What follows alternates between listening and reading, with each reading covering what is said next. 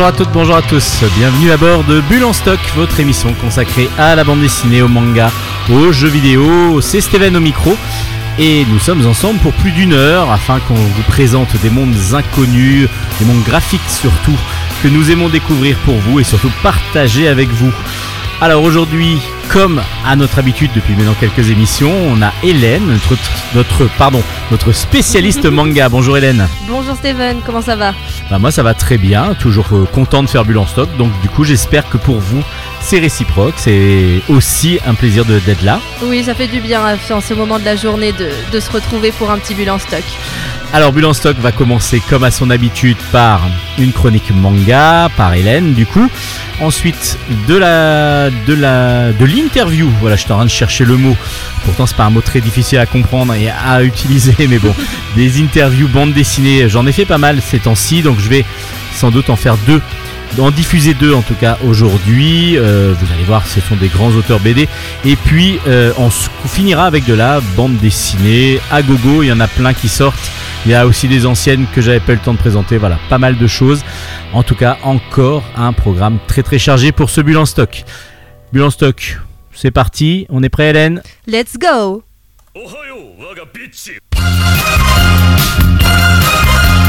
Chronique manga.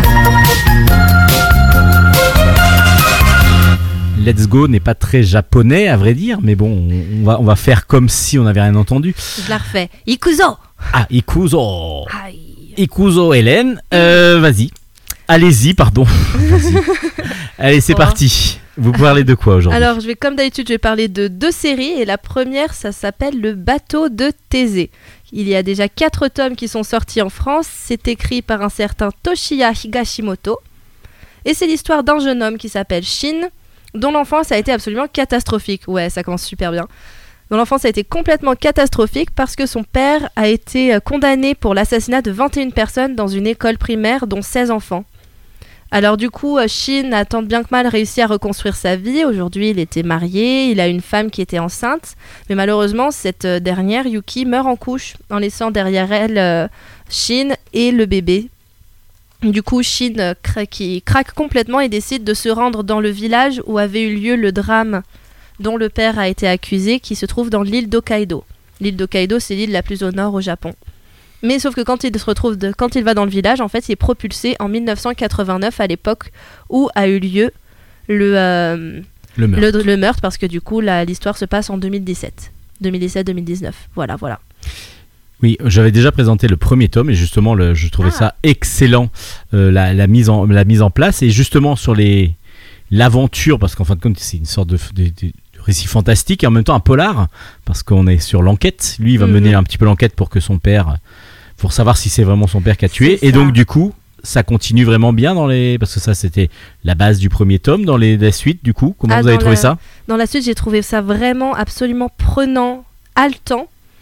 On a vraiment envie de tout de suite lire la suite. Euh, j'ai enchaîné les tomes à une vitesse absolument faramineuse, alors que justement, comme c'est dans l'esprit du polar, ça demande quand même de la lecture. C'est pas comme Polar Bear in Love où on lit en 10 minutes, tranquille, ça va. Non, là, il y a vraiment une vraie complexité dans le scénario et pourtant, je les ai dévorés en, je sais pas, deux heures.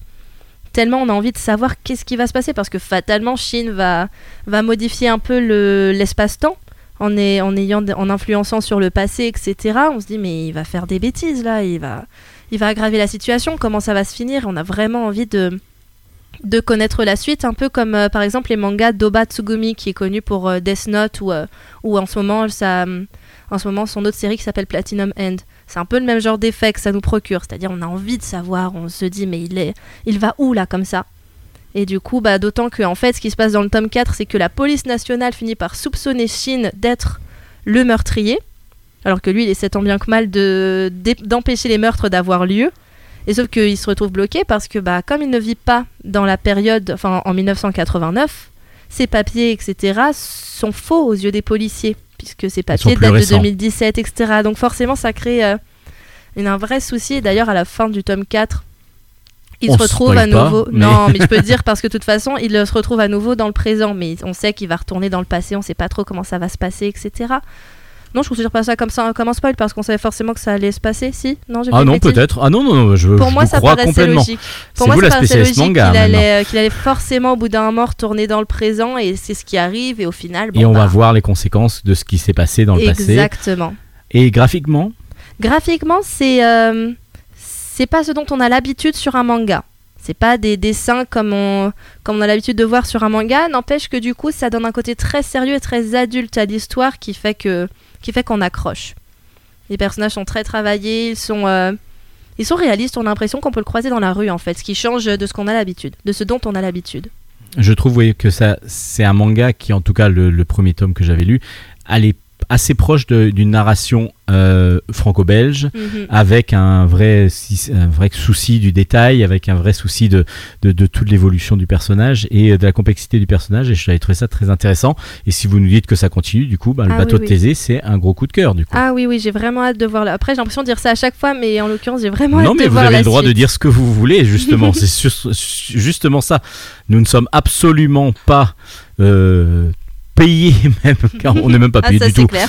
payé pour, euh, pour dire du bien ou du mal de, de, de- de certains, de certains mangas, mais là c'est vraiment, euh, enfin, ou de certains livres, mais là c'est vraiment un coup de cœur. Moi j'avais eu le coup de cœur sur le premier tome, je vous en avais déjà parlé, Euh, ça, ça se concrétise avec le tome 2, 3, 4, là le quatrième vient de sortir.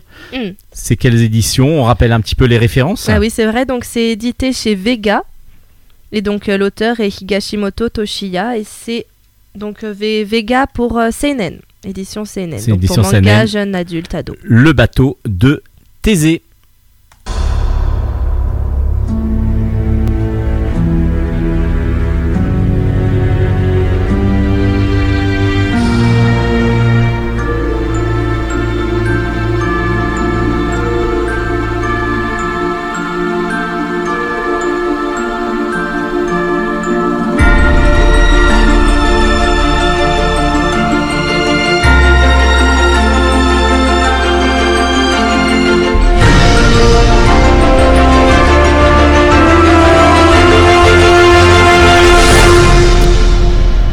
Êtes bien d'Ambulance Stock, euh, toujours dans la chronique manga. On était parti sur du polar fantastique parce qu'il y avait un retour vers le futur.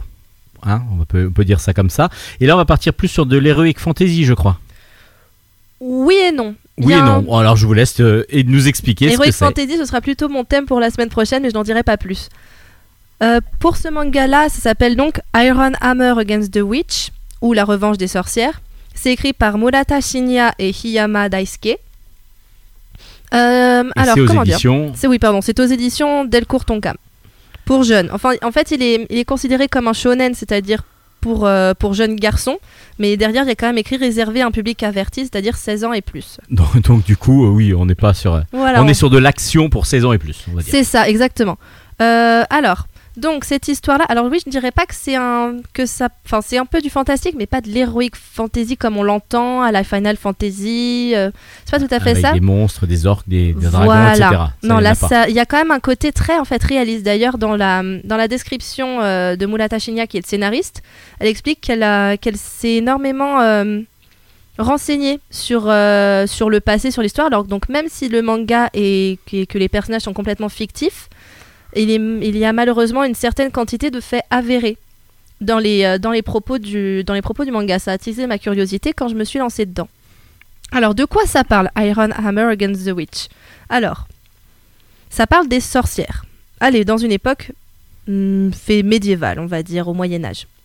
Et en fait, ça pose la question suivante. Et si on ne naissait pas sorcière, mais qu'on le devenait? Qui sait? En fait, ça suppose que lorsqu'une jeune fille est torturée à mort, la haine et la soif de vengeance la ramèneraient à la vie avec des pouvoirs liés à sa torture. Par exemple, si elle a été torturée avec une poire d'angoisse, je vous passe les détails, non Si, non, si peut-être. Oui, non, on va passer les Bon, on va détails. passer les détails. Avec une poire d'angoisse, bah, du coup, elle a le pouvoir de faire apparaître des poires d'angoisse dans les corps des gens. Ou alors, si elle a été euh, brûlée, bah, elle a le pouvoir du feu. Ou si elle a été euh, tuée dans une vierge de fer, bah, du coup, elle a le pouvoir de faire apparaître des vierges de fer. Enfin, du Autour coup, de- des gens. autour, enfin ouais, voilà, autour des gens. Les gens se retrouvent enfermés dedans. Donc le concept est assez original, j'ai assez aimé. Attendez. Alors, oui, ça peut arriver euh, en plein direct d'avoir un problème de tout. Et ça tombe bien parce que nous sommes deux maintenant. Donc, pendant qu'il y en a un ou une qui tousse, il y a la possibilité de continuer l'émission.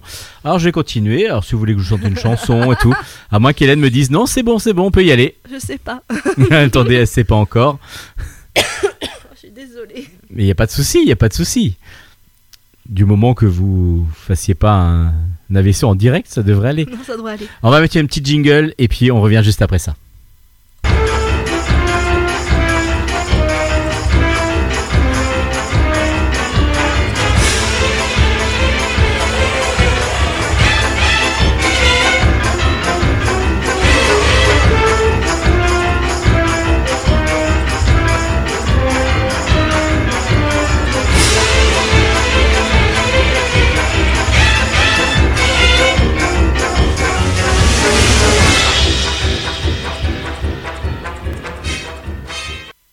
De retour d'ambulance stock avec. euh, bah, on n'est plus dans le studio, on est retourné à l'hôpital pour voir Hélène. Comment va? Ah non, ça va mieux. Non, elle est revenue au studio, il n'y a pas de problème.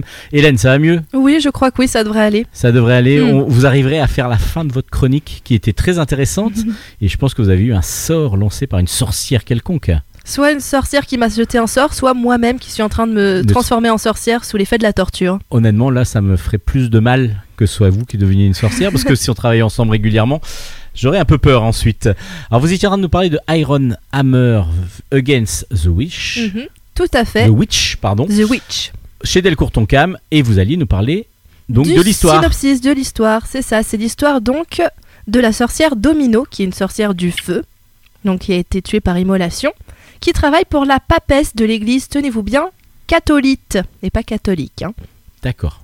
Et en fait, elle travaille pour elle afin d'empêcher la naissance d'autres sorcières, puisque la naissance des sorcières est due à l'abus du pouvoir de religieux qui sont perfides et sadiques, puisqu'ils euh, torturent à mort des jeunes filles qui n'ont rien fait, sous prétexte que c'est Dieu qui leur a demandé, enfin le Dieu s'appelle Asmodée, voilà, sous prétexte que c'est Asmodée qui leur a dit de les torturer, etc. Et c'est à cause de ça, en fait, que les jeunes filles deviennent des sorcières.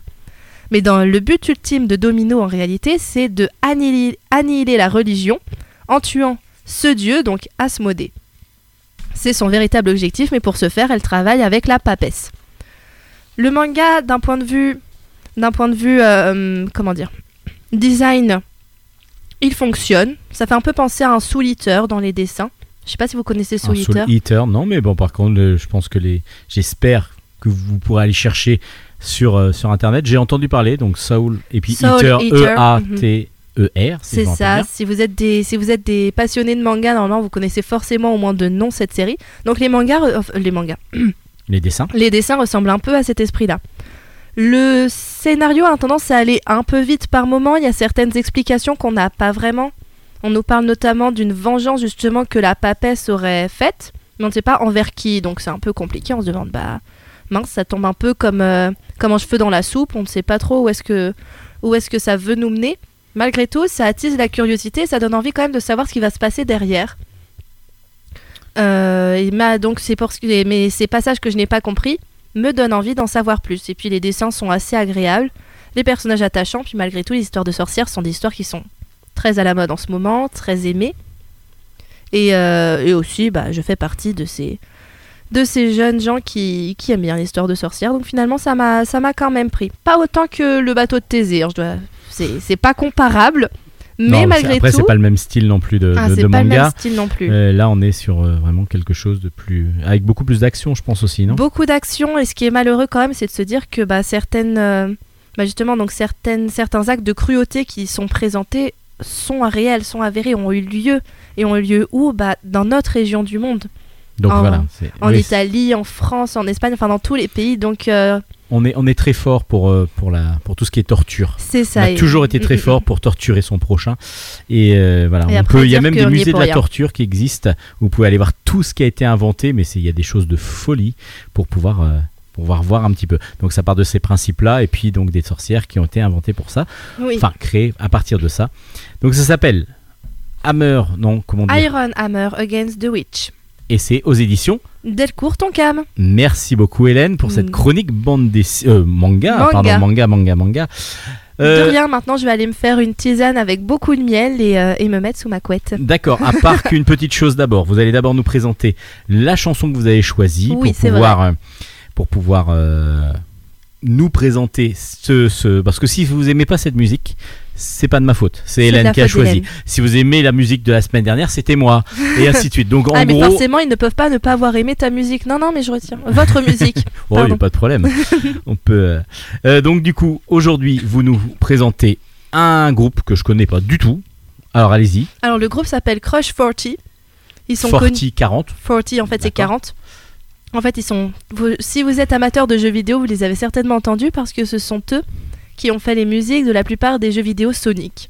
D'accord. Donc on connaît bien, oui. Voilà, et celui que je vous présente aujourd'hui, c'est euh, The Knight of the Wind, le Chevalier du Vent, qui, est, qui était dans la BO du, euh, du jeu. euh, oh là là.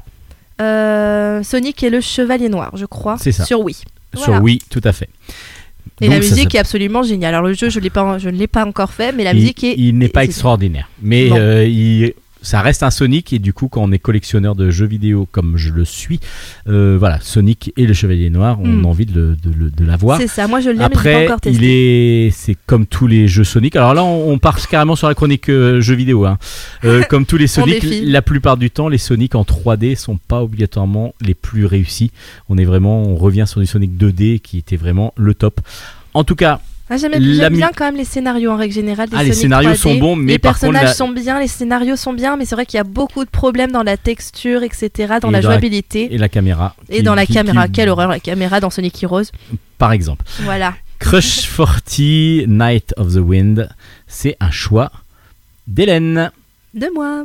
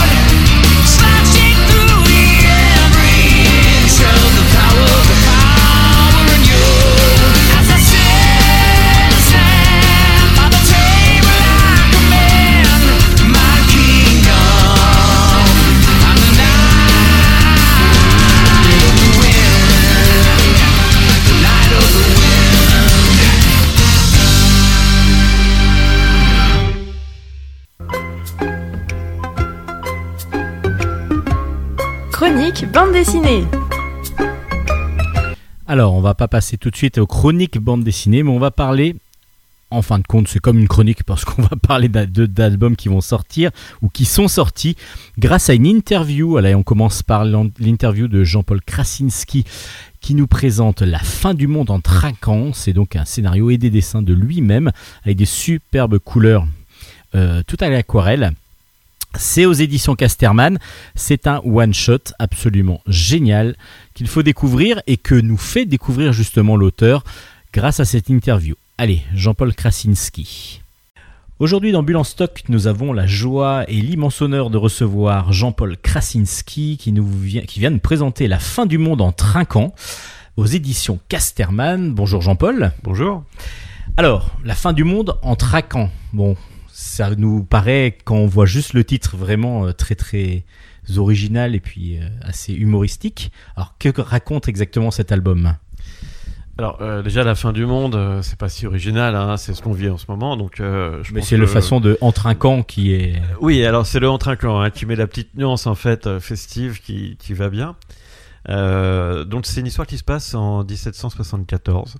Donc euh, c'est une fin du monde qui n'a pas vraiment eu lieu, mais c'était quand même une, ambiance de fin du monde imminente puisqu'il y a une comète qui doit s'écrouler sur la Sainte Russie et euh, Nikita Petrovitch, l'astronome euh, de la, cour de Saint-Pétersbourg, s'en aperçoit avant qu'elle ne tombe en fait. Et donc il essaie de prévenir tout le monde, de lancer l'alerte, mais évidemment personne ne le croit.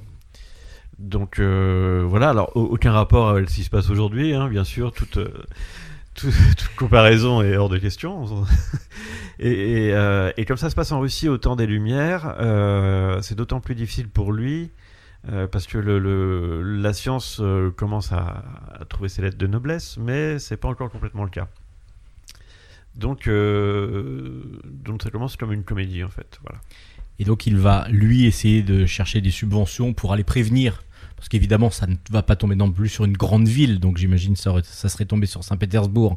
Là, il y aurait peut-être eu plus de, de ramdam. Oui, voilà. le- Mais le- comme c'est une petite, euh, un petit village, enfin même un petit, un petit endroit isolé de la Russie, Voilà, c'est en fait c'est une comète qui doit tomber en Sibérie, donc a priori plutôt sur quelques opposants politiques, quelques prisonniers enfermés là, quelques ours. Donc ça affole pas grand monde. Et, euh, et donc euh, Nikita, qui est, euh, qui est un cochon hein, au passage, puisque c'est une bande dessinée euh, animalière. c'est pas une bande dessinée cochonne du coup. C'est pas. Alors il y a quelques passages quand même, hein, qui, Quelques passages, qui sont, oui. qui sont pour les vieux cochons justement. et, et, et donc du coup, bah en fait, a priori, il, il va devoir être obligé lui-même d'aller prévenir les gens qu'une comète va leur tomber sur la tête. C'est ça, donc il, il doit partir lui en plein milieu de la Sibérie, sans vraiment de financement, et il est en plus accompagné d'un vraiment d'un boulet, va-t-on dire? Oui, oui, oui, c'est c'est euh, c'est un grand dadais, le, le fils d'une baronne qui s'est fait euh, mettre entre les entre les pattes par euh, par un de ses, ses copains, qui est d'ailleurs le- l'amant de la, la baronne. C'est euh, pour ça que le, oui, que le c'est- fils est dans les ses pattes. Voilà, c'est ça. Donc c'est un service qu'il peut pas refuser. Euh, c'est un peu comme quand euh, nous on doit accueillir des, des stagiaires de troisième, quoi. On sait pas trop quoi en faire, on peut pas dire non. Alors voilà, on se retrouve avec des, des gens qui sont pas encore très opérationnels dans leur profession, quoi. Là, on peut pas dire qu'il soit vraiment pas opérationnel, il, il est vraiment plutôt euh, à la traîne. Oui, alors en revanche, il est convaincu d'être d'être vraiment supérieurement intelligent. Voilà, donc c'est ça qui donne le- la drôlerie du personnage, Ouais. parce qu'il il, il joue un peu à côté Avrel par moment dans, dans, les- dans- dans Lucky Luke. J'ai trouvé un petit peu par moment, comme il est grand en plus, Oui, c'est ça. ça, fait un petit peu la, la bêtise euh, incarnée dans un... C'est ça, c'est un, un grand dadais, un échalas, euh, qui est, qui est, euh, oui, qui, qui est vraiment un boulet, mais en même temps, bon, voilà, il- c'est lui et personne d'autre, il n'a pas eu le choix, Nikita. Donc, Alors là, ça c'est la mise en situation, et puis ben, on va avoir le voyage qui va se passer jusqu'en Sibérie, et là ils vont se faire attaquer, raqueter et même enlever Mm. par une bande de pillards qui Oui. vont euh, essayer d'avoir une rançon. Voilà. Alors euh, le, le- là, là où euh, c'est un petit peu amusant, c'est qu'en fait la bande de pillards en question, c'est vraiment les gens qui doivent se prendre la comète sur la tête. Et Petrovic essaie de les, de, les, de les en avertir, mais évidemment, eux non plus ne le croient pas. Et ce qu'ils veulent, c'est une rançon, c'est de l'argent. Donc c'est donc toute cette situation-là qu'on va comprendre, enfin qu'on va qu'on va découvrir au fur et à mesure des albums. Euh, de l'album, pardon, pas des albums, il y en a qu'un. C'est un gros, un gros- album. Il y a, il y a combien de pages? 150 quelque chose comme ça? 226. 226. Ah pardon, Ouais. je suis vraiment loin de mon compte, mais je sais plus compter à partir de 150, je bloque. C'est pour ça. et on va donc découvrir plein de personnages vraiment truculents avec des, des caractéristiques et des caractères très différents. Et ça va devenir vraiment une farce un petit peu euh, loufoque. Toujours avec ce- cette idée de, de fin du monde qui va arriver. Donc du coup, c'est pour ça qu'en trinquant, bah, on essaye de, de découvrir, euh, de, s'éclater un petit peu Oui, alors et en même avant temps, de se faire éclater. En même temps, c'est le contexte, hein, parce qu'on est en Russie. Donc, euh, en Russie, euh, déjà à l'époque, euh, on buvait bien, on buvait beaucoup. C'est un mode de vie, hein, l'alcool en, en Russie. C'est, ça fait partie complètement de, de- des mœurs. C'est dans le biberon. C'est dans le biberon presque. Et donc, donc moi, je trouve ça, ça rajoute une, une espèce de note euh, absurde, effectivement, euh, à la situation, parce que c'est pas forcément la meilleure réponse de, se saouler la, gueule. hein. Et en même temps, quand le, le, le monde va disparaître, est-ce qu'on a vraiment le choix, quoi? Donc c'est vraiment une farce. euh, Enfin, c'est une farce. Mais ça part d'une d'une base réelle ou pas? Est-ce que le, le personnage de du cochon euh, Nikita existait ou? Non, alors non, non, non, non, le, cochon lui-même, il est purement fictionnel. Après, il y a eu des, des astronomes comme ça euh, qui ont fait ce genre de découverte à l'époque. Donc, euh, historiquement, c'est crédible, disons. Et puis, cette histoire de météorite qui s'abat sur la Sibérie, en fait, je suis parti d'un fait réel, puisqu'il y a bien eu une, météorite ou deux, on ne sait pas exactement, qui, qui, a- qui s'est écroulée sur la Sibérie. Euh, C'était en 1908, donc quelques années après. quelques années après oui. Euh, mais euh, ça, ça a créé un, un cratère de, de 1 km de diamètre et il y a eu des millions d'arbres qui ont été soufflés en fait par le choc, l'onde de choc. Onde de choc qui a été entendue à 10 km à la ronde se- selon les témoignages de l'époque. C'est ce qu'on voit à la fin de l'album. C'est pour ça qu'il y avait quelques Oui, il y a une photos Il y a une photo, voilà. où on, on voit. C'est pour ça que je vous demandais si c'était euh, tiré d'un fait réel. Oui. Alors, on l'a dit, les personnages sont tous animaliers, même si ce sont des humains, euh, visage euh, animal.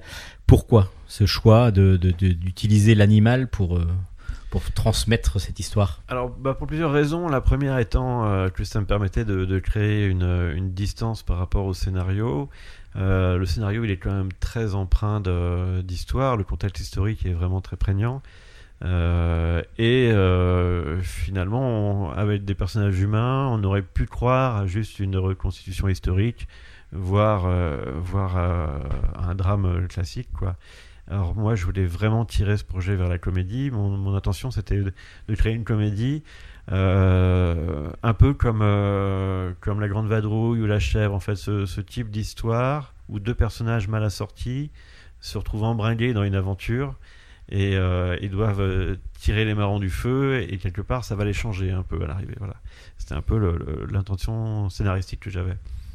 Donc l'animalier me permettait euh, d'être compris tout de suite parce que euh, quand on voit leur tête, on sait que bon voilà, c'est pas a priori c'est plutôt une promesse de rigolade quoi. Bah ça fonctionne en tout cas parce que on, retrouve cette ambiance de, cinéma dans les années 70-80 où justement le- le binôme fonctionne bien et puis comme je disais après tous les brigands vont vraiment avoir des caractéristiques différentes Oui. et donc du coup des personnalités différentes et c'est très très intéressant aussi de, de voir leurs mœurs et puis leur, leur folie par moment Oui. Euh, on a vraiment plein plein de plein de plein de personnages euh, que vous allez même mélanger à certains moments c'est ce qu'on disait tout à l'heure pour une histoire cochonne Ma foi, oui. et après, la, la- la- la vie reprend ses doigts, ses droits, comme on dit. Hein. C'est, c'est, euh, Ils euh, vont devoir apprendre à vivre ensemble un petit peu avant la- l'arrivée de la comète. Oui, c'est ça, parce que les brillants, c'est quand même. euh, on est chez euh, Affreux, ça les méchants. hein, Ils sont. Oui. Ils sont, euh, Ils sont bêtes. Voilà, ils sont bêtes, ils sont mal élevés, ils sont violents. c'est, une bande de brutes, quoi. Donc, on a deux aristos qui se retrouvent là-dedans et qui, qui vont devoir un peu bah, faire leur place, en fait. Graphiquement, vous êtes donc parti sur une comédie animalière, mais tout en couleur directe. Oui. Que avec de l'aquarelle et des, des- de la couleur euh, faite, à- C'est que de l'aquarelle du coup? Ouais, Ou c'est que de l'aquarelle. ouais, ouais.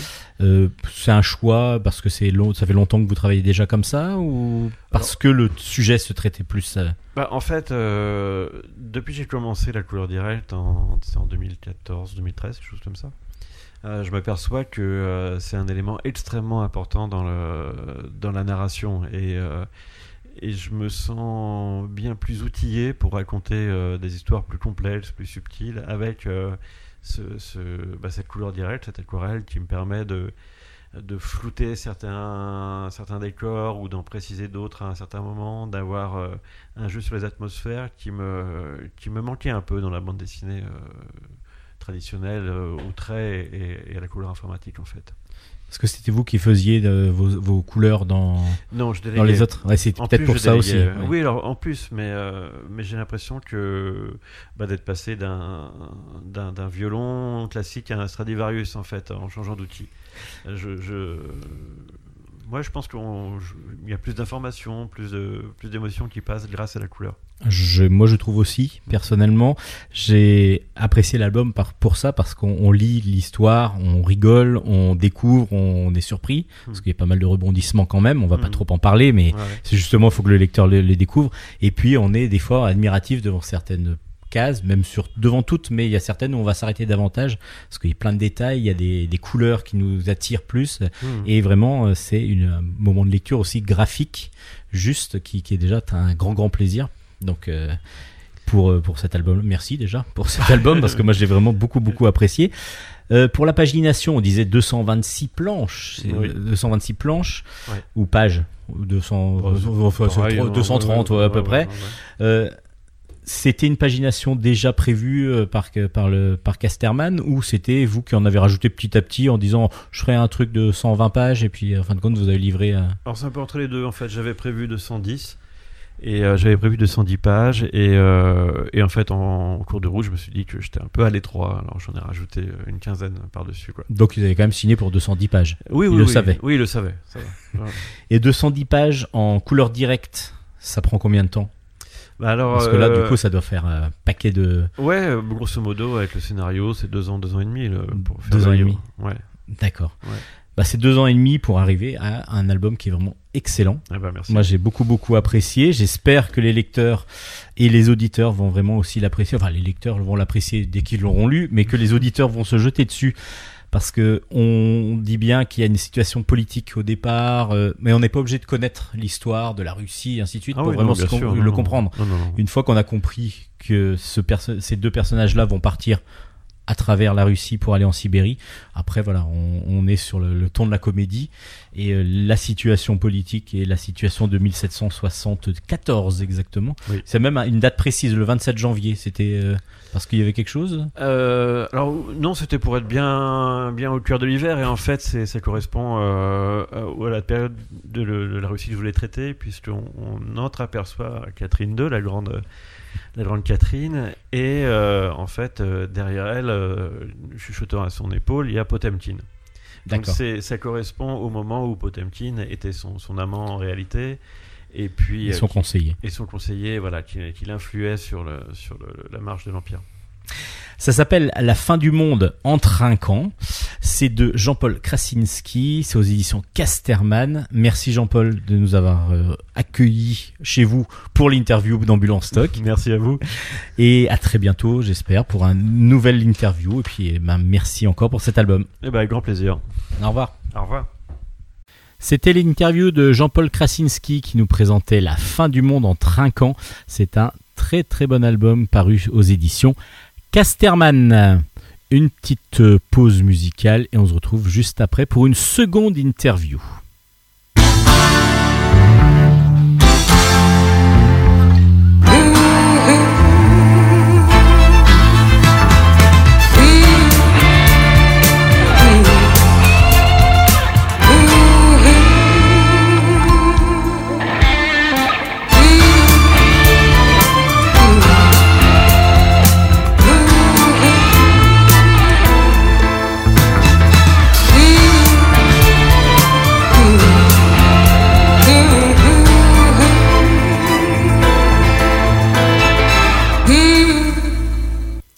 Deuxième interview de la journée avec euh. Alors, ça s'écrit Mamotte, mais Pixel Vengeur, qui est notre invité aujourd'hui, va nous expliquer pourquoi ça s'appelle pas Mamont. Euh, pourquoi ça s'appelle Mamont et non pas Mamotte. En tout cas, c'est un album de Fabien Groslo au scénario, Delph aux couleurs pardon, et Pixel Vengeur au dessin. Il va vous expliquer exactement de quoi il s'agit. Mammoth, c'est aux éditions Jungle. Aujourd'hui dans Bulle en stock, nous avons la chance de recevoir Pixel Vengeur, l'auteur de Mammoth qui sort aux éditions Jungle ou Jungle, je sais jamais comment on dit. Jungle, Jungle. Ouais. Euh, scénarisé par Fabien Groslo. Bonjour euh, Pixel. Bonjour, alors d'abord j'ai un petit truc à te dire, on dit pas mamotte, c'est du russe, donc on dit mamont, Mammoth. les H sont N. Alors ça j'avais bien compris que c'était du russe parce Ouais. que justement Voilà. l'histoire se passe en Russie. Ben, Parlez-nous-en tout de suite de ce Mammoth du coup sorti chez Jung- Jungle. Jungle, euh, bah, qu'est-ce que je pourrais en dire euh, Moi je suis pote avec Fabien depuis un petit bout de temps, et puis euh, je bossais avec lui euh, chez Vite Cocagne, il m'a signé quelques livres. Euh, et puis j'ai vu ses, productions qui étaient assez euh, orientées euh, na- naturalistes et tout. Et à un moment, je lui ai dit que j'avais envie de faire un truc d'aventure, une, histoire euh, qui se passait vraiment dans la nature. Et puis, voilà quoi. Et puis sur Internet, je suis tombé sur un reportage que, je lui ai passé parce que ça, risquait de l'intéresser, un reportage photo. Et il m'a dit, il m'a répondu, ben voilà, ça y est, je l'ai le, thème. Le thème. Voilà. Alors le thème justement, on- c'est la chasse au mammouth, Ouais. mais de nos jours. Donc c'est dans le permafrost, c'est ça? Ouais, ouais, c'est Ah, en, en pleine Sibérie, c'est euh, euh, c'est totalement actuel. euh, puisque on n'arrête pas avec la- la- le réchauffement climatique, on n'arrête pas de, on n'arrête pas de découvrir des, des ossements et des, euh, des cadavres de- de- de- d'animaux préhistoriques dans le, en Sibérie principalement, parce que la Sibérie n'a pas été euh, recouverte par les eaux euh, à la préhistoire, donc euh, les, mammouths vivaient, enfin les animaux vivaient énormément, enfin vivaient sur ce- cette partie du, territoire. hein. Et donc, lorsque l'extinction et le- le- les, les potes glaciaires leur est tombé dessus, ben voilà, ils sont tombés sur place et ils ont été recouverts par, par la terre, la glace surtout, et la terre gelée qu'on appelle le permafrost. Et, euh, et ils ont été conservés. quoi. Et donc on va suivre un groupe de trafiquants, trafiquants de Des bras cassés, hein, surtout des bras Surtout cassés. des bras cassés, oui, Ouais, ouais. mais bon, Ouais. en même temps, ils, ils ont quand même la technique, ils, ils savent comment faire. Y mais a c'est pas même- très compliqué non plus. hein. Non. Parce que c'est vraiment partie d'une vraie, enfin pas d'une vraie histoire, mais d'une réalité. Ah, c'est C'est-à-dire qu'il y a bien des, des braconniers, des trafiquants de, de, ces, de cet ivoire qui est recherché. Donc on creuse la terre, on essaye de, détruire la terre pour essayer de récupérer les ossements, c'est ça? Bah oui, oui, là on met à mal euh, le permafrost euh, à coup de jet d'eau, euh, de super puissant jet d'eau qui détruit totalement la, la, couche gelée et qui parfois s'effondre sur les, sur les trafiquants. Quoi. Et donc il y a beaucoup de morts. hein. Beaucoup de morts. Il y a aussi la biodiversité autour qui est Bah, complètement. qui euh, morphent parce qui qu'ils morphent. balancent de l'eau avec chargé de boue et de, et de glaise et de, enfin, de plein de choses et ça étouffe euh, les rivières, ça, ça, ça pollue, ça.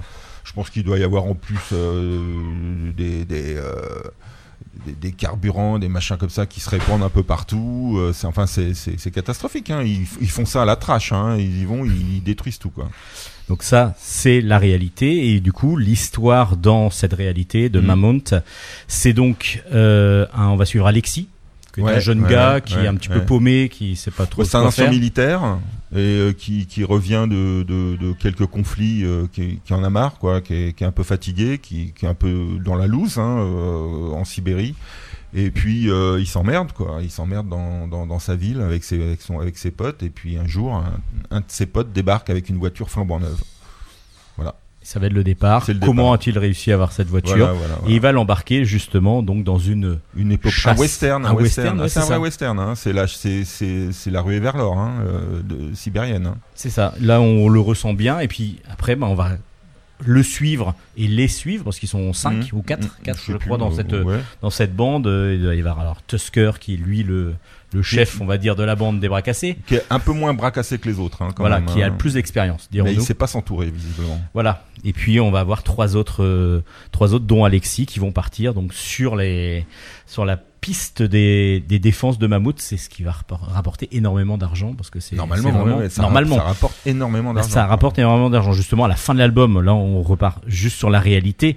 Il y a une dernière page qui est assez euh, affligeante, on va Bah dire, oui, même comme ça, avec, euh, affligeante, même. avec le nombre euh, de le salaire moyen en Sibérie c'est 500 dollars et puis on va voir que une défense de mammouth retrouvée comme ça en illégal c'est 7000 euh, C'est- 7000 dollars le kilo Ouais, ouais, ouais. et surtout ce qui pour moi a été le plus affolant c'était que les- la chasse illégale d'ivoire donc ce qu'on voit dans, dans, dans Mhm. l'histoire avec Alexis la- l'amende c'est que 45 dollars Ouais, ouais, ouais, ouais, ouais. C'est- c'est-à-dire c'est- que c'est l'absurdité du monde hein, d'aujourd'hui. Hein, c'est Tout à fait. Ça. hein. Et donc on suit ces cette bande de bras cassés. Alors il va vous avez vous rendu tout ça. Alors je pense que Fabien Groslo lui vous avez donné un scénar ou vous avez travaillé ensemble sur le scénar. Euh, non, non, non, non, il a, il a écrit un scénar. Moi, je, je- après, je demande aux gens si, si, comment ils veulent travailler. Lui, il me dit, moi, je vais écrire un scénar, faire un découpage et tout. Et moi, je lui dis, ok, pour le découpage, mais le découpage, je vais, je vais, le fi- je vais te le démonter, quoi, parce que moi, euh, ça, ça fait partie de mon taf, le, dé- le découpage aussi. Et donc, il n'y a pas de souci et tout. Et puis, euh, et certains, de comme il est dessinateur aussi de son côté, et donc c'est beaucoup de ces, de, de, de ces pages étaient assez bien, bien foutues, quoi, bien, bien montées, quoi. donc c'est vraiment euh, un travail de voilà. mise en page ensemble en commun. Ouais, ouais, ouais. Lui a fait le scénario. Voilà, voilà. Et puis donc du coup après vous avez travaillé vous sur le dessin pur avec pas mal de changements par rapport à ce que vous faites dans certains de vos albums. Vous êtes vous d'habitude plutôt sur l'humoristique, donc Ouais. des dessins assez caricaturaux quasiment avec des gros nez et ainsi de suite. Là vous êtes parti sur certains personnages, pas tous, peut-être un peu plus sur euh, du semi-réaliste. Ouais, ouais, mais je faisais ça déjà dans la méthode champion, dans Par les exemple, caniveaux oui. de la gloire. Je, je- je- euh, je- pas- avec beaucoup de réussite, à mon goût. Mais euh, là, je pense que j'ai atteint un truc qui me commence à me plaire euh, avec ma Mammoth. Parce que voilà quoi, je- je- j'ai rajouté des trames, j'ai rajouté, un- j'ai fait un travail complètement différent euh, que sur, euh, quoique à la fin des, des- du deuxième tome de, de, de- de la, méthode, champion. je commençais à travailler un petit peu avec la trame. C'est là que ça m'a titillé. Et, euh, et puis voilà quoi. Et puis je pense que je vais aller euh, vers, vers- ça, en tout cas pour, pour le, ce- les aventures un peu euh, euh, sérieuses entre un guillemets. peu plus réaliste, Voilà, où il y a moins voilà. d'humour Mm, peut-être. mm. C'est vrai que là, euh, par rapport à ce que vous faites d'habitude, il n'y a pas vraiment d'humour, même pas du tout. Ah bah non, pas du tout quoi. Là, on est vraiment sur quelque chose de sérieux et c'est ouais, ouais, ouais. ça qui, qui, qui Mais rend moi j'aime bien changer, hein. je sais pas si tu as vu mes- tous mes albums, euh, je sais que tu t'en as lu quelques-uns quand même. euh, Oui, pas mal même. euh, je suis un touche à tout quand même, j'aime bien changer les, prendre des, des, des risques, aller voir ailleurs, je m'emmerde très vite dans une série, sinon euh, voilà quoi, je m'endors, je, je, lutte contre le fonctionnariat, tu vois, tu vois ce que je Oui, veux dire D'accord. de la, de la bande dessinée, s'il y en a certains quand même qui peuvent, euh, à une époque, ils faisaient 30 albums toute leur vie quoi. Rentrer dans une case et puis rester dans cette case-là et ne pas en sortir. Voilà, c'est ça, et moi je peux pas ça. Moi, ça, ça- Surtout ça- pour un dessinateur de BD, il faut sortir des cases de temps en temps. Ouais, exactement. Mais surtout, l'intérêt de la BD, c'est ce qu'il y a entre les cases. hein. Alors là, votre travail graphique est énorme, euh, en particulier sur. J'ai trouvé moi, il y a beaucoup de profondeur grâce aux trames justement que vous Mhm. avez mises, Mhm. qui sont assez originales parce que c'est vraiment des trames, euh, on va dire parallèles tout le temps. Oui, enfin, oui, c'est vraiment. oui, euh, un- C'était du vrai. J'ai pas voulu- Du vrai tramage un peu à la- à la- au manga, face Ouais, au ouais. manga par moment. Bah oui, oui, oui. bah, euh, moi, je- ça m'a. Généralement, on utilise les trames avec des petits points. C'est ça. Bon, moi, les- je trouve que les trames avec les petits, c'est bien, hein, c'est- pas mal, mais j'aime bien la, la- ça, ça donne une énergie, la- le, le trait, et euh, euh, ouais, ouais, c'est un peu quelque part une approche euh, du manga. J'ai travaillé avec, j'ai fait un dans Black et Mortamer, l'intégrale de sa mère, j'ai fait un, un manga de 30 pages, c'est là où j'ai découvert l'intérêt de la trame, pas mal, avec un logiciel qui s'appelle, euh, je sais plus, Manga Studio, un truc comme ça, quoi. Oui. Et, euh, et je me suis amusé avec ça. Et donc, euh, je me suis dit, tiens, je vais, je vais amener ça dans mon dessin euh, semi-réaliste. Bah, Semi-réaliste. s'amuser, quoi. Si avec avec des pas, gros nez quand même. Par Ouais, moment, ouais, il y a certains trop. personnages sont un peu plus caricaturaux que d'autres. Je vais, je vais me calmer. Euh, Pour les prochains, je vais un peu réduire les nez, je pense. Mais euh, Mais c'est pas, c'est ce qui est marrant, c'est qu'ils sont pas tous avec des gros nez. ouais. Il y en a vraiment qui ouais, sont très réalistes. euh, Bah, donc, le chaman, oui. le cha- chaman, par exemple, Le, il- le coup, chaman, je voulais quelqu'un, ouais, je voulais quelqu'un de, de, de, de mystérieux, et donc dès que tu mets un gros nez sur quelqu'un de mystérieux, ça fonctionne pas, quoi. Et du coup, ça, donne, ça lui donne une profondeur et puis euh, une dureté qui que peut-être pas les autres avec leur gros Ben non, nez. parce euh, qu'en en fait, il est, il est au début, puis il disparaît, et puis en fait, il est fondamental dans l'album, Tout à fait. On le retrouve, euh, voilà, voilà. Et donc, euh, donc, il fallait pas le prendre à la légère, celui-là, et euh, il y avait Tusker qui m'intéressait. Le personnage principal, c'est un mélange de Tintin, euh, Titeuf, euh, Ouais. tu vois, c'est un, il y a un si- petit peu, bah, Ouais, c'est un peu le naïf mix, qui est là et puis ouais, qui, voilà, c'est ça. qui, Mais qui va le héros jamais. grâce à lui, on va le rac- on va, on va suivre l'histoire. C'est un Mais les héros sont, est là, quoi. sont pas intéressants généralement dans La plupart les- du temps, ouais. Tintin est zéro intérêt quoi. C'est vrai que tous les personnages autour sont plus intéressants que lui. souvent, ouais, ouais. Alors, je préfère Astapopoulos que, que Tintin, quoi, ou Haddock, euh, qui a quand même plus de, de, de volume, de quoi. volume, tout à fait. Et donc, du coup, ben, cet album Mammoth, donc est, un gros coup de cœur de Bulle en stock.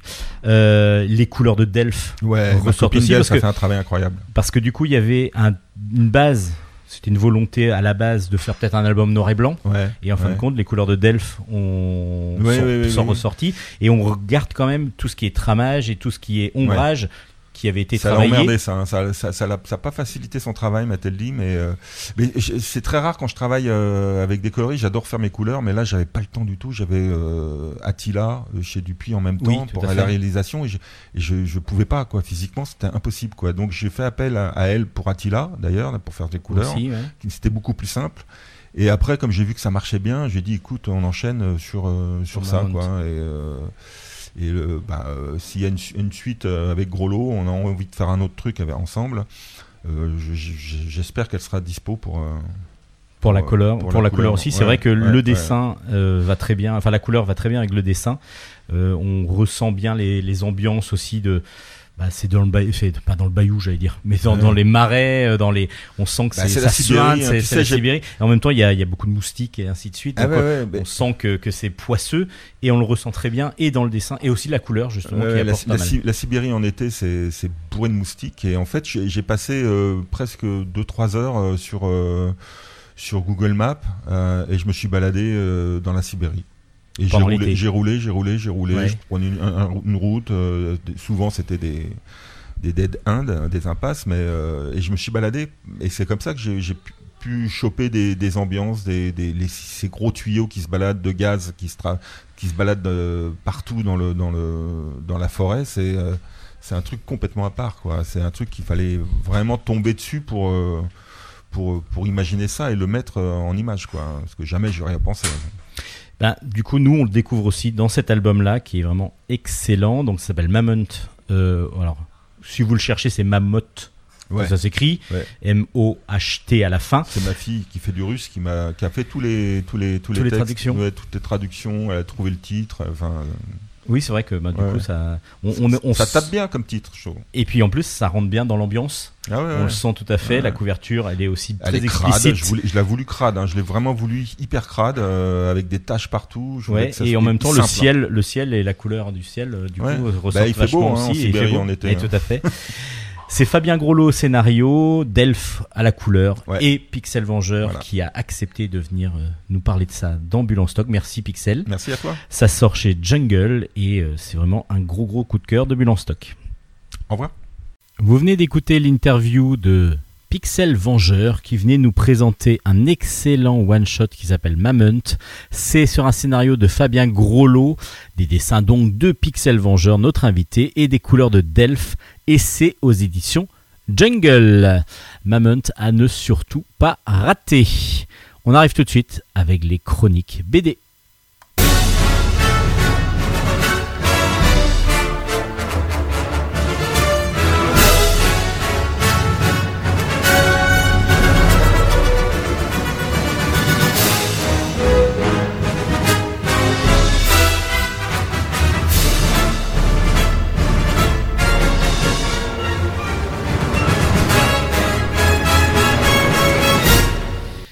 On a, commence donc les chroniques BD, on continue un petit peu parce qu'il est vrai que les deux interviews nous présentent deux albums qui sont très très bons Et on continue avec un excellent album. Alors, je vous en avais pas parlé avant les vacances. Euh, L'Odyssée d'Akim, le tome 2 est sorti. Ça s'appelle De la Turquie à la Grèce.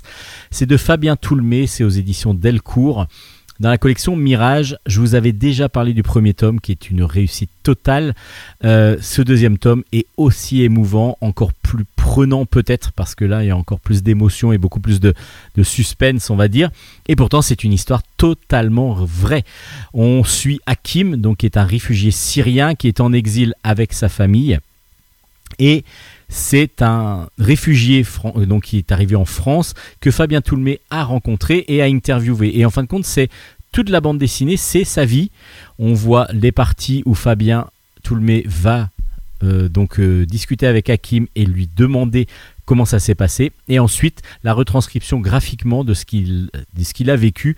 Et c'est la folie. C'est de la folie. Il y a là on rencontre donc de nos jours Hakim avec sa femme et ses enfants en France, à part que ça n'a pas été de tout repos. Il faut savoir que Hakim est un Syrien qui ne faisait pas de politique, qui ne fait pas de politique, et du coup qui, lors des émeutes en Syrie, a aidé des gens dans la rue bah, pour, pour les sauver, quoi, tout simplement, humainement, et s'est retrouvé en prison. Son frère, lui, a aussi été enfermé, mais on ne l'a jamais retrouvé, on l'a jamais revu. Et toute sa famille, comme ça, a été petit à petit disséminée, euh, chacun de devant trouver une façon de partir, une façon de s'échapper de ce diktat autour euh, d'un de, de- en Syrie. Et voilà parti en exil avec d'abord sa femme et sa belle famille, et puis petit à petit, bah là dans le deuxième tome, on découvre le petit, son premier fils qui arrive, euh, à part que son beau-père ainsi que sa femme peuvent eux s'échapper donc de la Turquie euh, pour partir en France. Ils ont la possibilité de le faire, ils le font, mais le problème c'est qu'ils ne peuvent pas euh, y aller avec Hakim et surtout leur fils, le fils d'Hakim et de sa femme. Donc du coup Hakim se retrouve en Turquie seul avec son, son fils et il va devoir s'en sortir, essayer de s'en sortir. Euh, c'est très difficile de gagner de l'argent quand on a un enfant à charge, un enfant en bas âge en plus. Et puis, il va falloir trouver un moyen pour aller en Grèce. Alors, il y a une possibilité, normalement, pour retrouver sa femme, c'est faire tous les démarches pour avoir des papiers en règle. Euh, ben voilà, c'est long, c'est long, c'est long, c'est long. Et nous, on l'attend, on attend cette décision-là. On attend avec toutes les émotions que nous fait vivre Fabien Toulmé et Hakim, du coup, parce que Hakim est partie prenante de cette histoire, évidemment. Euh, nous, on attend avec lui, on, on s'impatiente. Alors, c'est un pavé, enfin, c'est un pavé, oui, un pavé, c'est-à-dire qu'il y a 256 pages. On se dit, oh là là, ça va être long à lire. Et en fin de compte, on se dit même pas ça, parce que dès qu'on avait lu le premier qui était de la même taille, en fin de compte, on avait dévoré. Et j'avais dévoré vraiment le- le- l'album et j'avais raison parce que c'est un pur chef-d'œuvre. Ces deux premiers albums de l'Odyssée d'Hakim sont se lisent ben, comme, euh, comme, euh, comme, comme un tourne-page. Euh, On, tourne, on tourne, on tourne. On a envie de savoir ce qui se passe, même si on sait que la fin. bah, en tout cas, c'est, on sait qu'Hakim est en France parce que Fabien l'a- a pu l'interviewer. Mais comment est-il arrivé là? C'est impressionnant de maîtrise euh, graphique et de point, de vue scénaristique, c'est vraiment prenant. C'est un pur chef-d'œuvre et ça nous montre vraiment la complexité de ce monde des voilà on, on dit qu'il fuit juste pour gagner pour avoir de l'argent en Europe etc il y a plein plein de choses qui se passent Euh, c'est vraiment excellent pour voir un petit peu tout ce problème des migrants et des réfugiés euh, que l'on a en ce moment en Europe. L'Odyssée d'Hakim aux éditions Delcourt, le tome 2 est sorti. C'est un pur chef-d'œuvre. Alors, un petit bémol sur le prochain album, Punk Mamie aux armes, les doyens. C'est de, c'est, c'est de Alexis Chabert au dessin, de Jean-Yves Lafesse au scénario. Jean-Yves Lafesse que j'adore, et c'est aux éditions Jungle. Euh, Punk Mamie, c'est, c'est drôle. C'est irrévérencieux, bah c'est du Jean-Yves Lafesse. Ok. À part que j'ai un petit bémol, comme je vous disais. Pourquoi? Parce que ben je trouve que scénaristiquement, justement, la construction est un peu plus complexe et un petit peu trop, pas téléphoné, mais ça va un peu trop vite euh, dans, le, dans le scénario. Alors je vous explique ce que c'est. Euh, on, on a une, femme qui s'appelle donc qui est la, grand-mère de Yann Yann. Yann Yann lui euh, se dit bah tiens mais c'est pas normal que après les, a- qui, en tant qu'adulte, après une longue vie de travail, on a ce qu'on appelle une retraite. Et une retraite, bah, justement, il y a une maison de retraite pas loin de chez lui. Et donc, il veut savoir comment ça se passe. Donc, il va s'introduire dans cette maison de retraite-là. Et il va voir que dans cette maison de retraite-là, il y a... euh, cette maison est, contrôlée par, euh, par une femme euh, complètement euh, folle, on va dire, quasiment dictatoriale. C'est vraiment un univers où les, les, les, les, patients sont vraiment maltraités. On n'explique pas pourquoi au départ, on n'arrive pas à comprendre. Et puis, ben, il va parler de ça à sa grand-mère, Yan Yan, et Yan Yan va, va donc, grâce à sa grand-mère, va, enfin, sa grand-mère plutôt va, grâce à, à Yan Yan, retrouver un amour de jeunesse qui est enfermé dans cette maison de retraite et qu'elle veut absolument faire échapper. Donc ils vont monter tout un, euh, un imbroglio de plein plein de plein de un système en tout cas assez euh, assez assez euh, voilà, assez fou, assez loufoque, complètement loufoque même, pour faire échapper les pensionnaires de cette maison de retraite et pour comprendre ce qui se passe exactement de cette maison de retraite. L'idée est drôle, l'idée est complètement folle et complètement irrévérencieuse, un petit peu comme les Jean-Yves Lafesse. À part que la construction, la narration est beaucoup plus difficile à comprendre euh, dans, cette, dans ce système, de, dans, cette BD. Euh, c'est sous forme de petits... C'est pas sous forme de sketch non plus, mais on, Jean-Yves Lafesse a plus l'habitude des formats courts. Là, on est sur quelque chose qui doit être un peu plus linéaire. Et j'ai un peu trouvé je me suis voilà, je, je me suis posé trop de questions à la lecture et j'ai apprécié et en même temps, je trouve que la narration n'était pas au, rendez-vous complète, complètement pardon. Et Alexis Chabert, ben, dans son dessin assez trash, lui justement arrive à mettre son dessin assez trash à la façon, enfin trouve un, dessin assez trash parce qu'il arrive à dessiner vraiment en semi-réaliste, plus ou moins euh, trash dans son dans son trait euh, arrive à donner une ambiance assez, assez survoltée, assez drôle, assez punk justement à cette mamie et à tout son entourage. Mais euh, je trouve que voilà, la, narration est un peu complexe, ce qui m'a un peu dérangé. Euh, c'est dommage parce que du coup c'est vraiment un duo qui aurait pu faire qui aurait vraiment pu faire mouche. Je pense qu'il aurait fallu un peu plus de maîtrise du scénario. Mais bah voilà, c'est un premier essai. euh, On va voir peut-être pour la suite. Faites-vous quand même votre opinion. Peut-être que moi je l'ai lu dans des conditions qui n'étaient pas obligatoirement les meilleures. Et donc euh, je me suis un petit peu, je me suis un peu déçu moi-même, on va dire, dans ma lecture. Ça s'appelle Punk Mamie chez Jungle. À vous de découvrir ça. Euh, graphiquement, là, c'est plus graphiquement que j'ai eu de- les problèmes dans cet album-là qui s'appelle Il était une deux fois, pardon, Arthur. C'est de Carlet au dessin, Antico, Nin Antico au des scénarios. Et c'est aux éditions, c'est dans les éditions Dupuis, dans la collection Air Libre. Alors, euh, j'ai eu des, problèmes. C'est pas non, c'est pas c'est pas des problèmes. J'ai moins apprécié le dessin, en particulier dans les scènes. Vous allez comprendre. On suit deux personnages, deux personnages qui sont deux boxeurs, deux boxeurs qui ont existé et qui sont des boxeurs euh, ben, qui sont absolument euh, mythiques, va-t-on dire. Il y a le premier qui s'appelle euh, Jack Johnson. Euh, qui s'appelait donc Jack John Arthur Johnson, c'est pour ça qu'il y a les deux Arthur. Euh, c'est, il, il, est- il était du début du XXe siècle et qui était le premier boxeur noir à devenir champion du monde. À l'époque de la ségrégation, il a complètement fait fi de toutes les remarques qu'on pouvait lui faire et de toutes les. Il a vraiment pris parti pour, euh, pour tout. Enfin, tout, c'était même pas pour faire une révolte, c'était juste parce qu'il voulait montrer qu'il était le meilleur. Et petit à petit, il a commencé à réussir à, à combattre et à, à- combattre et en particulier les blancs pour prendre le le contrôle de la, cou- la couronne mondiale et il a donc euh, fait fi de toutes les insultes racistes qu'il pouvait y avoir, de toute cette ségrégation. Euh, donc c'est un exemple pour beaucoup. C'était le premier boxeur noir à être champion du monde. Et on va aussi suivre un deuxième homme qui est lui, euh, Arthur Craven. Arthur Cravan, pardon. Cravant, pardon.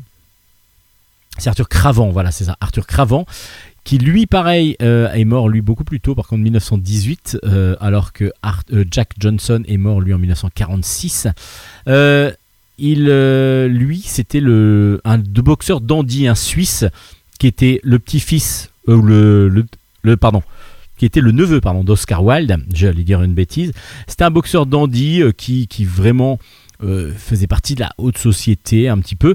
Et c'était le poète, il était poète et boxeur. Donc ce qui va pas toujours en même temps. Et pourquoi suit-on ces deux boxeurs? C'est que le 23 avril 1916, à Barcelone, il y a un combat qui a été créé entre Jack Johnson justement et Arthur Cravant. Les deux s'appelant Arthur, Ninantico a choisi un biais assez original, c'est-à-dire que toute la première partie de l'album, ça va être l'histoire de Jack Arthur Johnson et cette histoire de, de, ce boxeur noir qui petit à petit va prendre le pouvoir dans la boxe euh, internationale et devenir champion du monde malgré les, blocages qu'il pourrait y avoir.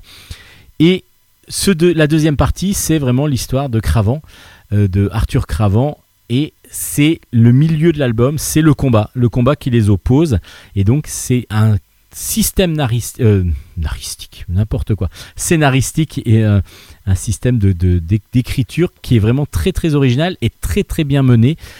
Alors, le dessin de, de, est assez original, il y a beaucoup de force, beaucoup de vivacité dans les personnages. Les personnages sont un petit peu euh, forcés, un petit peu par moments euh, de travers, un petit peu, euh, un petit peu comment dire, déformés. Mais ce qui m'a un peu déplu, c'est le manque de. Alors, on voit la boxe, mais justement le manque de vivacité un peu dans les scènes de boxe. C'est peut-être ce qui m'a. Dé... Alors, je sais pas pourquoi. Peut-être parce que j'aime la boxe et que j'aime voir justement les, les combats. Euh, alors, la couverture, elle est très belle. Jusque, justement, c'est ce qui m'avait un peu déçu, c'est que à l'intérieur, je trouve que les combats sont pas assez.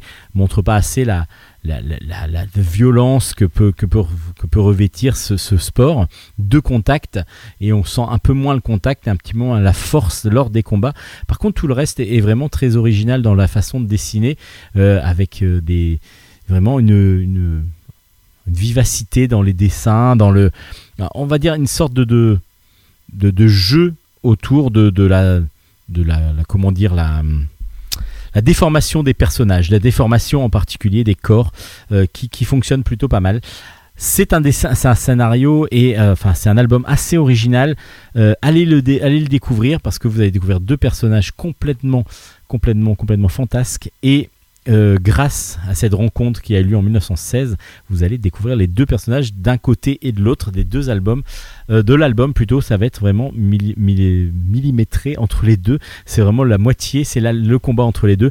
C'est un dessin noir et blanc euh, qui, qui, qui, mérite vraiment le détour aussi, même si je vous dis, j'étais un peu déçu peut-être par les scènes de combat et c'est un petit peu ce qui m'a dérangé.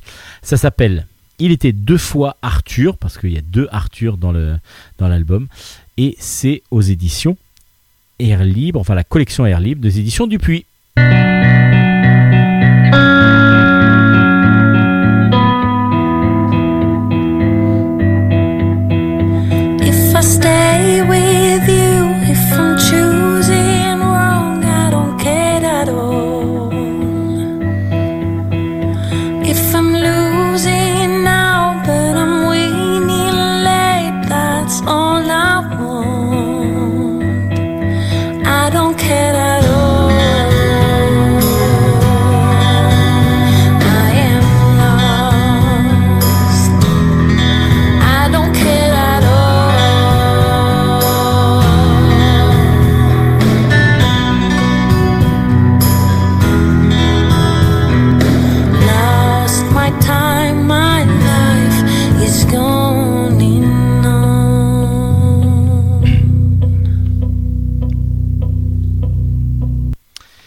Continue avec un album très très impressionnant, euh, très original dans sa conception, et puis surtout qui nous entraîne scénaristiquement dans quelque chose d'assez euh, prenant.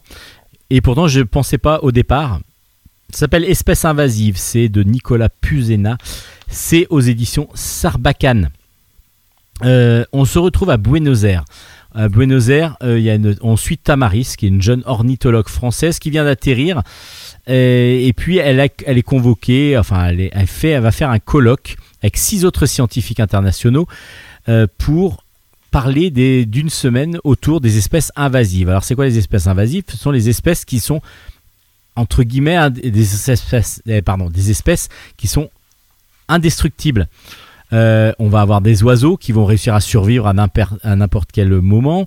On va avoir des grenouilles, une grenouille en particulier qui va elle ne pouvoir se répandre euh, un peu partout. On va avoir une plante qui, euh, qui, a, on a l'impression qu'elle peut pousser n'importe où et surtout prendre le dessus sur le reste de la végétation. Et tout ça, ce sont des spécialistes à chaque fois. On va avoir sept spécialistes euh, avec des spécialistes de, de chaque, de chaque métier, enfin dans, dans chaque métier de l'ornithologie, les spécialistes des, des, des, des- des batraciens, spécialistes même de la, des, comment dire, des, microbes, et tout cela vont se retrouver. Bon, on se dit, voilà, ça va être intéressant, on va apprendre des choses sur les animaux et tout, ça va être sympa. Et en fin de compte, ce qui va se passer, c'est qu'ils sont tous logés au même hôtel. On va les découvrir un par un. On va découvrir leur sec- enfin pas leurs secrets, mais qu'ils sont secrets pour beaucoup l'un et l'autre, les uns les autres. Et puis surtout, ils vont se rendre compte que la première nuit, ils n'arrivent pas à dormir. Le sommeil ne vient pas du tout.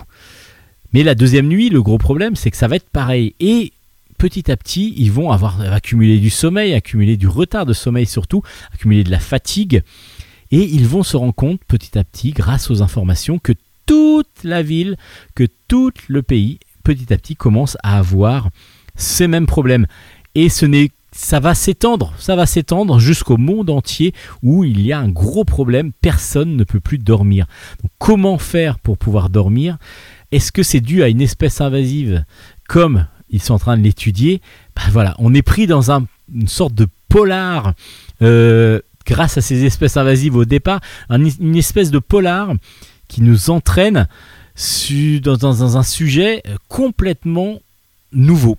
Nouveau parce qu'on se demande mais qu'est-ce qui va se passer? Et on nous a on nous surprend dès le début. C'est-à-dire que euh, Nicolas Pusena, qui euh, écrit ce début d'album, nous, nous fait vraiment penser qu'on va apprendre des choses sur les espèces invasives. En fin de compte, ça ça n'a qu'un intérêt moi- moindre, c'est vraiment comment va-t-on s'en sortir, comment va-t-on pouvoir lutter contre ce manque de sommeil, comment va-t-on pouvoir survivre à ce manque de sommeil, parce que le corps en a besoin, parce que physiologiquement, si on ne dort pas, on va mourir, et justement, c'est ce qui va commencer à arriver, des gens vont mourir, les plus faibles en particulier. C'est impressionnant de maîtrise, graphiquement, c'est vraiment très bon, c'est assez délié, c'est assez souple comme dessin, et en même temps, on ressent très très bien la chaleur, l'oppression que nous donne Buenos Aires à cette période-là. Et puis, le, scénario est vraiment super bien mené avec des. Pourquoi cet homme, qui est spécialiste euh, des microbes, je crois, euh, a toujours une valise fermée avec lui Pourquoi? Qu'est-ce qui se passe? On va le savoir évidemment, mais on a envie de le savoir presque plus tôt. Ça s'appelle Espèce invasive, c'est aux éditions Sarbacane, très très original dans sa conception scénaristique et puis même graphique, c'est très très beau. Euh, un must, vraiment un très très bon album, c'est aux éditions Sarbacane. Un autre album euh, à découvrir s'appelle Graines de bandit. C'est de Yvon Roy au dessin et au scénario et c'est aux éditions Rue de Sèvres. Yvon Roy, l'avait déjà découvert avec les petites victoires que j'avais adorées. Là, c'est un album où on se retrouve en 1973 exactement. Euh, on se retrouve en Amérique et puis on a un couple de- d'a- d'adultes qui découvrent un endroit où ils, va, ils vont vouloir planter leur maison, ils vont vouloir construire leur maison. Euh, c'est c'est dans une ville qui est assez loin de toute, de toute autre euh, ville. Il n'y a pas grand-chose. Et donc, euh, leurs deux enfants, leurs deux fils, s'installent donc en campagne, euh, dans, dans un but pour eux les, les adultes de suivre la modernité, de fuir la modernité, et du coup, bah, leurs enfants sont un petit peu obligés de subir. Mais rien ne va se passer comme prévu, évidemment, parce que la maison doit être construite assez vite, doit normalement tout fonctionner, ça va planter complètement. Et pendant ce temps-là, les enfants vont devoir se débrouiller et vont petit à petit s'inventer une sorte de monde où ils vont devenir ben, des guerriers, ils vont devenir un petit peu euh, leur, euh, ils vont, s'échapper de ce carcan familial parce que petit à petit il y a des, des violences parentales, en tout cas pas des violences physiques, mais des violences morales qui vont se balancer, des insultes et des, des bagarres euh, orales entre les parents. Et euh, ils vont donc aller vers les champs, vers les bois, s'inventer d'autres choses. Euh, ils vont se trouver aussi amis avec un autre, enfant qui se retrouve là. Et ils vont s'inventer des choses. Ils vont s'inventer un univers qui sera propre à eux et qu'ils vont petit à petit essayer de garder pour eux. Graine de bandit, il y a un mix entre justement cette jeunesse insouciante qui va devoir se débrouiller un peu seul parce que les parents bah, ne sont un petit peu abandonnés, les ont un peu abandonnés. Et on va suivre comme ça leur périple et leur, euh, leur, nouvelle, euh, leur nouvelle vie euh, grâce à, cette, à cet album. C'est bien dessiné, c'est prenant au début, après je sais pas, j'ai eu un petit peu plus hésité sur la fin, un petit peu, je me suis peut-être un petit peu lassé à un moment donné d'une narration qui, qui me paraissait un peu linéaire et un peu identique un- alors c'est peut-être volontaire aussi une sorte de de, façon de d'écrire toujours un peu la même chose pour montrer aussi que bah, ça évoluait toujours un peu dans la même de, de- la même façon mais voilà, c'est à vous de vous faire votre opinion. Euh, Graine de bandit, j'ai vraiment apprécié tout l'univers et toute la mise en place de l'univers, enfin de l'univers, du, du scénario, et un peu moins apprécié peut-être le dénouement et puis la, la conclusion de cet album. C'est aux éditions Rue de Sèvres, à vous de vous faire votre opinion. Ça s'appelle Graines de bandit. Dans un autre style, complètement un autre style, Wonderwaffen, Mission secrète. Le premier tome s'appelle le U-Boot Fantôme. C'est de euh, Richard Nolan au scénario et Maza au dessin. C'est chez Soleil euh, dans la collection Aventure. Alors là, on est sur une, sorte d'uchronie. Euh, c'est pas non, c'est même pas vraiment un- une uchronie. Enfin, c'est on suit Richard Wolfart. C'est un enquêteur spécialisé dans les tout ce qui est dans les dossiers à problème entre guillemets, les dossiers un peu secrets de la Kriegsmarine, donc la marine allemande. On est en deuxième guerre mondiale. Et ce personnage est chargé de, de suivre les enquêtes de choses inexpliquées qui se sont passées justement dans la marine. Et qu'est-ce qui s'est passé? Bah là, on va, on est en 1945 il y a un bateau, enfin même pas un bateau, un sous-marin allemand qui est réapparu en plein milieu de la mer, au large des côtes américaines, alors que c'est un bateau qui a disparu en 1914. Et oui, il a disparu en 1914 et il réapparaît en 1945. Alors, qu'est-ce qui s'est passé? Donc, enquête, et puis on va apparaître, on va comprendre très rapidement que c'est encore une zone à l'époque qu'on ne connaissait pas, mais qu'on a appelé après le triangle des Bermudes. Et donc, Wunderwaffen Mission Secrète va nous parler par des one-shots de ces fameux endroits un petit peu bizarres, inexplorés, des, des, des- des façons, euh, de, de, de- de- de- des- anecdotes qui se sont passées, des histoires qui se sont passées autour de tout ce qui est, de tout ce qui est marine et en particulier bah là c'est la marine allemande donc euh, un, un navire allemand qui se retrouve qu'on retrouve 14 ans euh, enfin 14 ans qu'est-ce que je dis? De 1914 à 1945 30 ans après dans les eaux au même endroit où il a disparu. C'est assez euh, bien fait. Le dessin réaliste de Maza est très très bon. Après, c'est un peu verbeux, évidemment, mais c'est obligatoire parce qu'il faut obligatoirement des explications. Mais c'est très très bien fait pour tous ceux qui apprécient vraiment ce style de BD où, on va euh, on, va vers euh, le bah, tout, tout ce qui est guerre, tout ce qui est euh, deuxième guerre mondiale en particulier. Ça, ils vont adorer Wonderwaffen, Mission secrète. Ça fait écho bah, à la série principale Wonderwaffen sur une uchronie autour de la guerre justement. C'est chez Soleil, bah, vraiment toujours une, bonne série pour ceux qui aiment ce style de, de, dess- de- de- de dessin évidemment, mais aussi de ce style de narration. Euh, aux éditions Futuropolis, un excellent album, un très très bel album en plus. C'est de Jacques Terpan au, dessin, euh, des dessins direct, en couleur directe, et c'est de Dufaux au scénario, d'après un roman de Jean de la Varande qui s'appelle Né de cuir. Né de cuir. Donc c'est aux éditions Futuropolis. Qu'est-ce que, que de quoi parle Né de cuir De l'histoire de Roger de Tinchebray. Euh, le comte Roger de Tinchebray fait partie de, de la campagne napoléonienne. Il a été combattant à la campagne napoléonienne en 1814, mais il, euh, il va se combat- combattre contre les Cosaques et va être blessé, blessé non pas mortellement, mais on va lui arracher une partie du visage, et en particulier le nez. Et donc il est sauvé, il est soigné, mais après donc cette campagne euh, napoléonienne, il revient vivant et il est complètement mutilé et meurtri et ça va le- pas lui convenir. Évidemment, c'est c'est très difficile à vivre. Alors qu'est-ce qu'on va lui faire? On va le cacher sur le visage sous un masque, un masque de cuir justement. Et par, grâce à ce pansement, euh, va-t-on dire, pour cacher les blessures, c'est un pansement qu'on peut retirer évidemment, il va, ça va lui permettre de revivre une vie qu'il n'espérait plus, et en particulier une vie de assez volage, c'est-à-dire qu'il va aller de femme en femme, il va séduire les femmes qui, elles, sont fascinées par euh, ce visage masqué de cuir et va, euh, vont essayer de comprendre ce qu'il y a derrière ce visage et derrière ce, euh, cet homme et ce, masque surtout de cuir.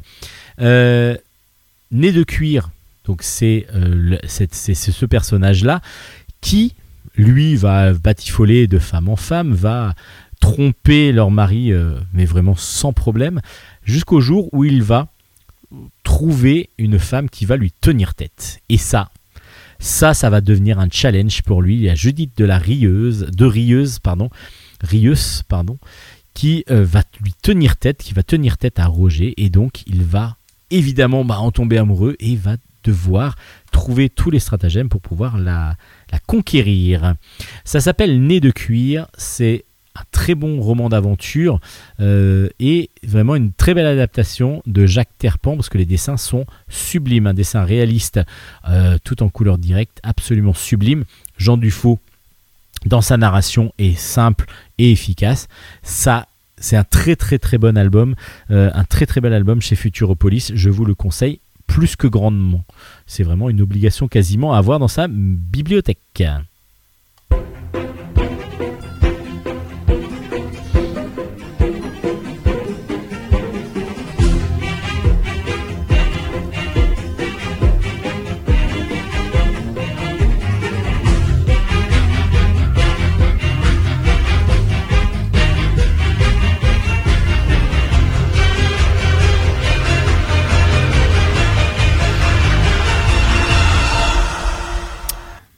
Allez, on continue avec, euh, on finit même avec quelques albums pour la jeunesse. Euh, D'abord Mistinguette, le tome 10 s'appelle Hello les amis, c'est chez Jungle, c'est de Grégory Tessy au scénario, Amandine au dessin. On retrouve notre petite Chloé que ses parents appellent Mistinguette. Alors cette fois-ci dans le tome 10, Chloé reçoit euh, une correspondante anglaise. Mais là, qu'est-ce qui va se passer? Parce que elle, elle ne maîtrise pas obligatoirement très bien l'anglais. Elle a un peu peur même de parler. Et donc, comment va se passer cette rencontre avec Kathleen? Ça va peut-être bien se passer et en fin de compte non, ça se passe pas si bien que ça parce que bah, la timidité de Mistinguette, donc de Chloé ainsi que celle de Kathleen, bah, vont faire que le premier jour elles vont complètement se ne pas, se parler et elles ne vont pas oser l'une l'autre parler. Euh, pendant ce temps-là, bah il y a toujours les petites pestes du collège, elles sont en troisième, mais elles sont quand même bien pestes, qui vont essayer de tout faire pour que, pour se moquer déjà de Mistinguette, et puis euh, de, pour tout, surtout prendre, euh, bah, ils vont essayer de mettre la main sur ce bel anglais qui est venu avec Kathleen, en tout cas qui fait partie du groupe d'élèves qui est arrivé avec Kathleen et que convoite évidemment bah, euh, les petites pestes du collège.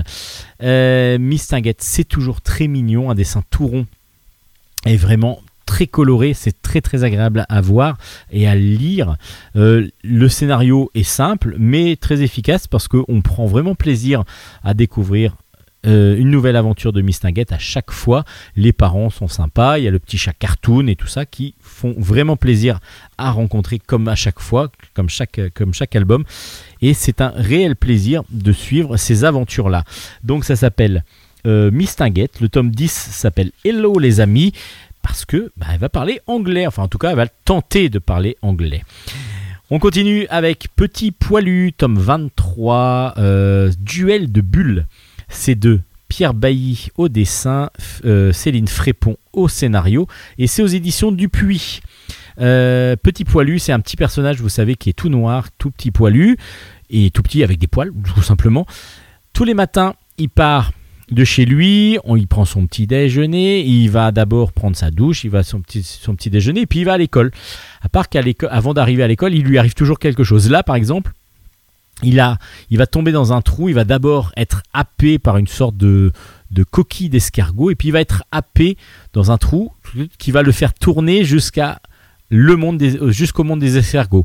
Où il arrive et puis il se dit ben voilà on, on va on va je vais découvrir la reine des escargots. Alors bon c'est assez long hein, parce que du coup un escargot ça va doucement. Et puis il va y- il va arriver devant la reine des escargots qui lui crée pour le remercier pour l'impressionner surtout une belle bulle que lui fait l'escargot ben voilà, petit poilu, il est content et il a envie d'être content aussi et de montrer qu'il est content. Et donc du coup, il va sortir son appareil à bulles et va souffler une bulle. À part que, bah, il en fait une qu'il rate au départ et puis petit à petit, ces bulles deviennent plus grosses que celles de la reine des, des escargots. Donc qu'est-ce qu'elle fait elle? Elle les perce discrètement. Elle essaye de, de, pas de punir, mais de bloquer Petit poilu, petit poilu, il se dit mais c'est pas normal, pourquoi il, éclate ma bulle? Et il en refait une autre encore plus grosse. Et là va se jouer ben, un duel de bulles, d'où le titre duel de bulles. Et à chaque fois, dans Petit poilu, on a une morale. Alors pourquoi c'est c'est vraiment fait pour les enfants cet album-là? Parce qu'il n'y a pas de parole. Il va y avoir un sujet simple, il va y avoir une aventure de Petit Poilu, et à chaque fois il va y avoir des émotions, il va y avoir quelque chose qui va être expliqué par un petit scénario très bien réalisé, des dessins tout ronds, tout mignons, tout, tout colorés, qui vont expliquer une situation. Là, cette fois-ci, c'est sur la dualité, sur le fair play.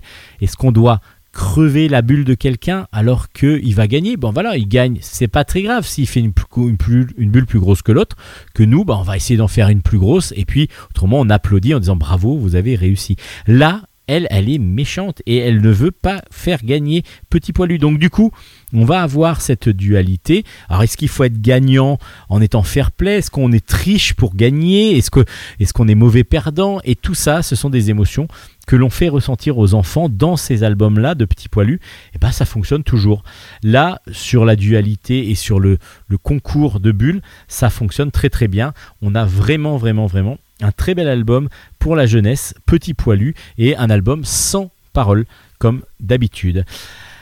Je crois que j'ai dépassé complètement le temps de bulle en stock. Là, j'ai jamais été aussi long que ça. Allez, on passe avec Hélène à la fin.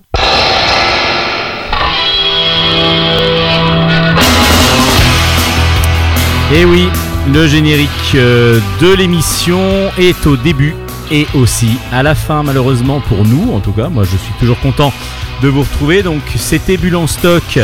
Euh, c'est fini pour aujourd'hui. Vous allez pouvoir retrouver l'ensemble des albums chroniqués sur la page Facebook de Bulle en stock. Bulle avec un S en stock. Vous avez aussi tous les liens vers les podcasts et maintenant vous savez que vous, on est podcastable. Nous sommes podcastables sur toutes les plateformes de podcast. C'est gratuit. Vous, ins- vous vous installez Bulle en stock et toutes les semaines vous avez l'émission euh, sur, euh, sur, sur, votre, sur votre smartphone, peu importe où vous écoutez votre podcast. Hélène, ce Oui. fut un réel plaisir d'être avec vous. Vous ressortez là de votre petite sous votre couette. De mon plaid, j'avais, je l'avais, j'étais encore dedans il y a environ 30 secondes, mais ça y est, j'ai elle s'est à- endormie pendant les chroniques BD. vous inquiétez pas si vous entendez ronfler derrière, c'est normal. Quoi, j'ai ronflé? Oui, un petit peu, mais c'est pas grave. Non. Vous inquiétez pas. Mais je ronfle jamais. Non, mais ah, non, ça doit, pas être, vrai, ça doit être le nez bouché. C'était, c'était une blague évidemment. Euh, et puis euh, ben voilà, on se retrouve la semaine prochaine pour des nouvelles euh, chroniques BD, euh, manga pardon. Avec grand plaisir, Ah, comme toujours, et cette fois-ci sans mon extinction de voix. Bah, on va essayer en tout cas pour vous. J'espère que ça va aller mieux. Allez vous reposer, allez vous réchauffer et pendant ce temps-là, bah, les, les auditeurs, on se dit à la semaine prochaine. Merci d'avoir écouté l'émission. N'hésitez pas à nous contacter sur les réseaux sociaux. On sera au rendez-vous pour vos les réponses. À la semaine prochaine, Hélène. À la semaine prochaine, Steven. À Allez. la semaine prochaine, tout le monde. Bye bye, bonne lecture à tous, bonne semaine, ciao.